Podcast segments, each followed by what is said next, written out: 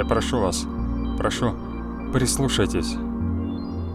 Закройте глаза для пущего удобства. А точнее, как говорится, закройте их, чтобы лучше видеть. Такое чувство, как будто вы в темном-темном пространстве. Вокруг один лишь только бескрайний космос. И ничего. Абсолютная пустота. И вы в ней как в невесомости. Вы чувствуете? Здесь нет никого. Нет друзей, знакомых, близких.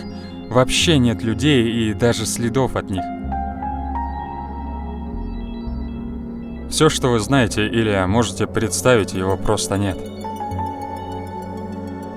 Как и вас. Нет.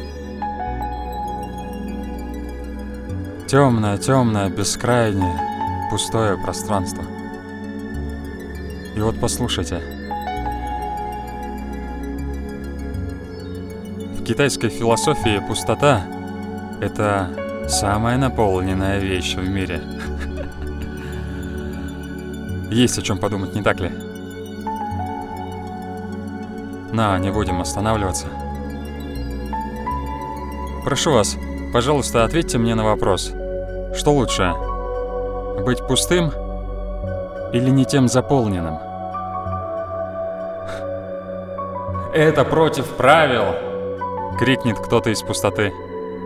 «Как можно выбирать из двух плохих вариантов?» Предвижу ваше негодование. А я скажу вам, друзья, в нашей культуре можно. Более того, это нормально. Выбирать из чего-то плохого. Разве не мы так часто оправдываем себя поговоркой «из двух зол выбирают меньшее»? А вот древние шумеры, к примеру, что жили 6 тысяч лет назад, считали по-другому.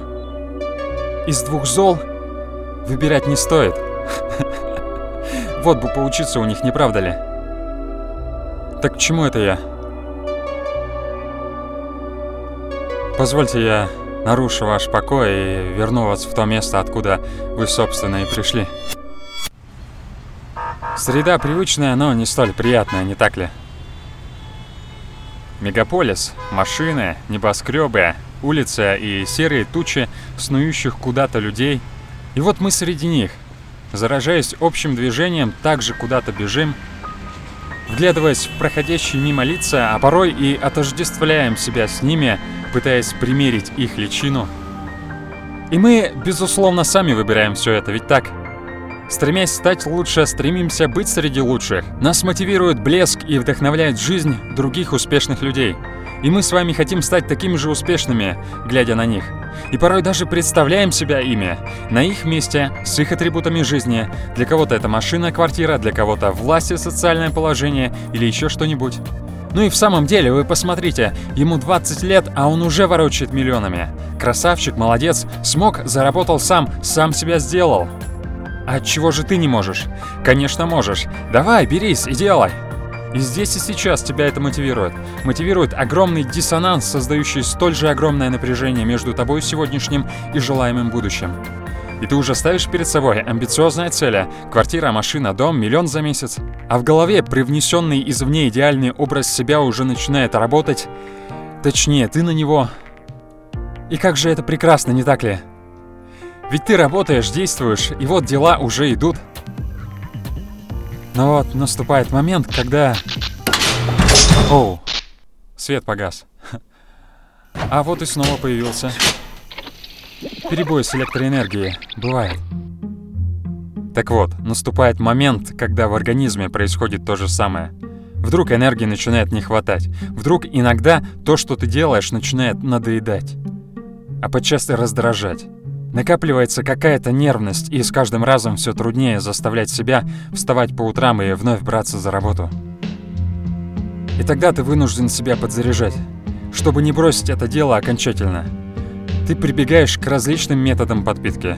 Читаешь книги об успехе, мотивационные статьи, узнаешь истории успешных людей, пытаешься окружить себя такими же успешными, как ты. И это тебя, безусловно, подзаряжает. Но перебои, тем не менее, случаются. Тогда ты усиливаешь давление извне. К примеру, делишься своими планами и идеями с друзьями. И вот уже не только с друзьями.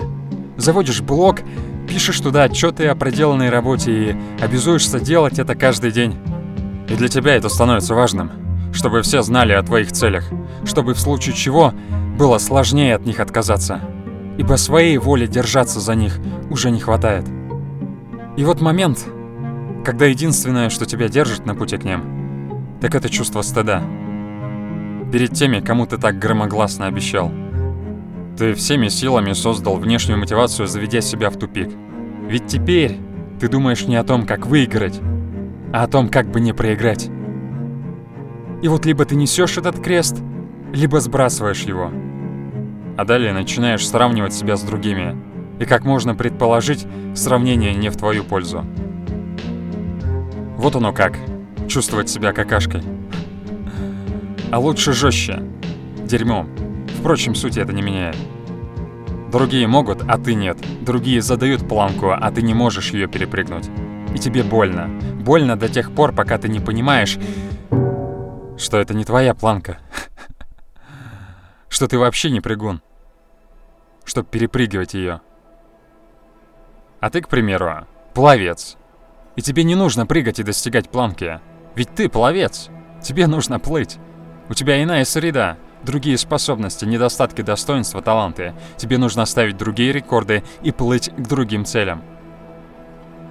Когда ты понимаешь, что из тебя хреновый прыгун и признаешься себе в этом, и вместе с тем признаешь, что ты прекрасный пловец, только тогда у тебя появляется внутренняя мотивация и глубинный личный интерес к этому делу. Тебе не нужны подпинывания, красивые слова, мотивационные видео. Ты просто либо хочешь чего-то, либо нет. И если хочешь, что делаешь? Ты сворачиваешь с дороги, вымощенной общественным мнением. Перестаешь следовать по указателям, установленными модой. Потому что тебе теперь плевать на мнение окружающих. Ибо внешняя мотивация для тебя отныне почти ничего не значит. И как же это приятно. Быть самим собой. Ни с кем себя не сравнивая и никому не подражая.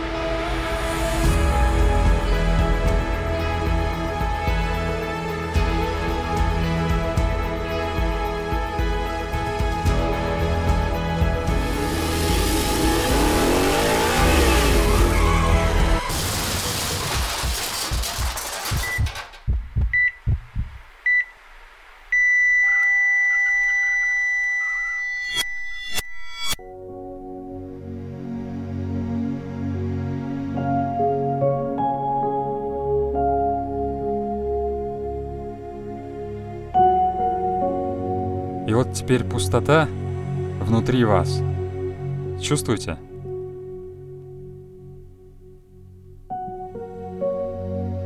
Вы помните мой вопрос? И, конечно же, знаете на него ответ. Никакие тренды, мнения большинства о том, как нужно жить, кем нужно быть и о чем мечтать, не изменят вашей внутренней природы – И все инородное рано или поздно начнет зудеть и тяготить. Пока, наконец, от него не избавится тот, кто его посадил. Но поле будет очищено. И человек сможет почувствовать себя самим собой. После чего останется самое сложное — стать честным самим собой видеть себя таким, какой ты есть. Со своими комплексами, страхами, дурными привычками, осознавая свои отрицательные и положительные стороны. И не отрекаться от них. Не пытаться маскировать их, бежать от них, утаить где-то в глубинах самого себя. Работать с ними. Видеть их и работать. Видеть и работать созидая свое истинное «Я».